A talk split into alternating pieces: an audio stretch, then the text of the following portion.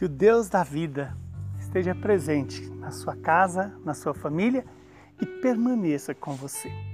O evangelho de hoje é Marcos 2, 23 a 28. Jesus estava passando por uns campos de trigo em dia de sábado.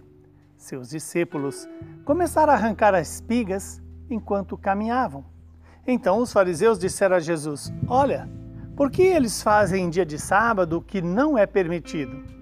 Jesus então lhes disse: Por acaso não lestes o que Davi e seus companheiros fizeram quando passaram necessidade e tiveram fome?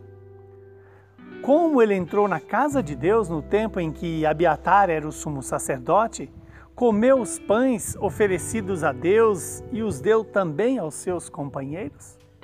No entanto, só aos sacerdotes é permitido comer esses pães. E acrescentou: O sábado foi feito para o homem, e não o homem para o sábado.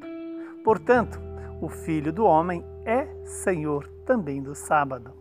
Palavra da salvação. Glória a vós, Senhor. Que esta palavra se cumpra em nossas vidas, restaure em nós a imagem e semelhança de Jesus. O Verbo se encarne em nós e faça-nos faça experimentar a beleza desse Deus que nos dá o alimento, o alimento da vida eterna. Sua palavra, seu Filho Jesus, pela força do Espírito Santo. Estamos diante de um momento em que Jesus nos dá algumas instruções. E assim, como que ele nos dá essas instruções? Contando um fato um fato da vida, onde Jesus, com seus discípulos, em pleno dia de sábado, começa a colher espigas e a lei proibia esses atos no dia de sábado. Mas aqui tem algo mais importante do que a lei. Está aqui o Filho de Deus, que vem nos alertar sobre a dignidade da pessoa humana superior às coisas ou às regras.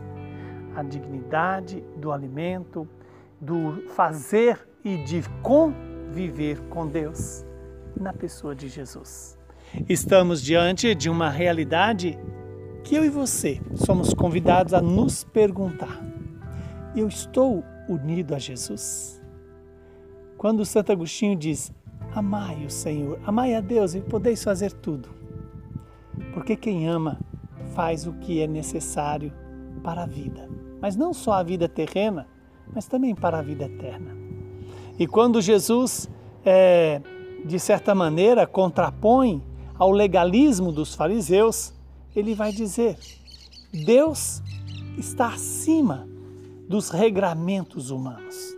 A pessoa humana deve fazer presente a presença de Deus.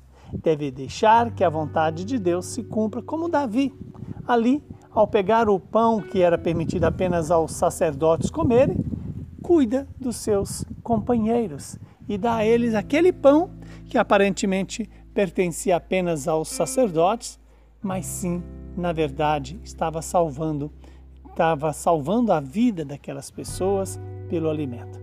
Quando Jesus nos diz: "O Filho do homem é Senhor do sábado". Que coisa bonita. A lei é para servir as pessoas, não é para tornar as pessoas escravas, mas só tem essa percepção aquele que se deixa conduzir pela graça. Se a lei veio por Moisés, a graça veio por Jesus. Jesus é a graça do Pai.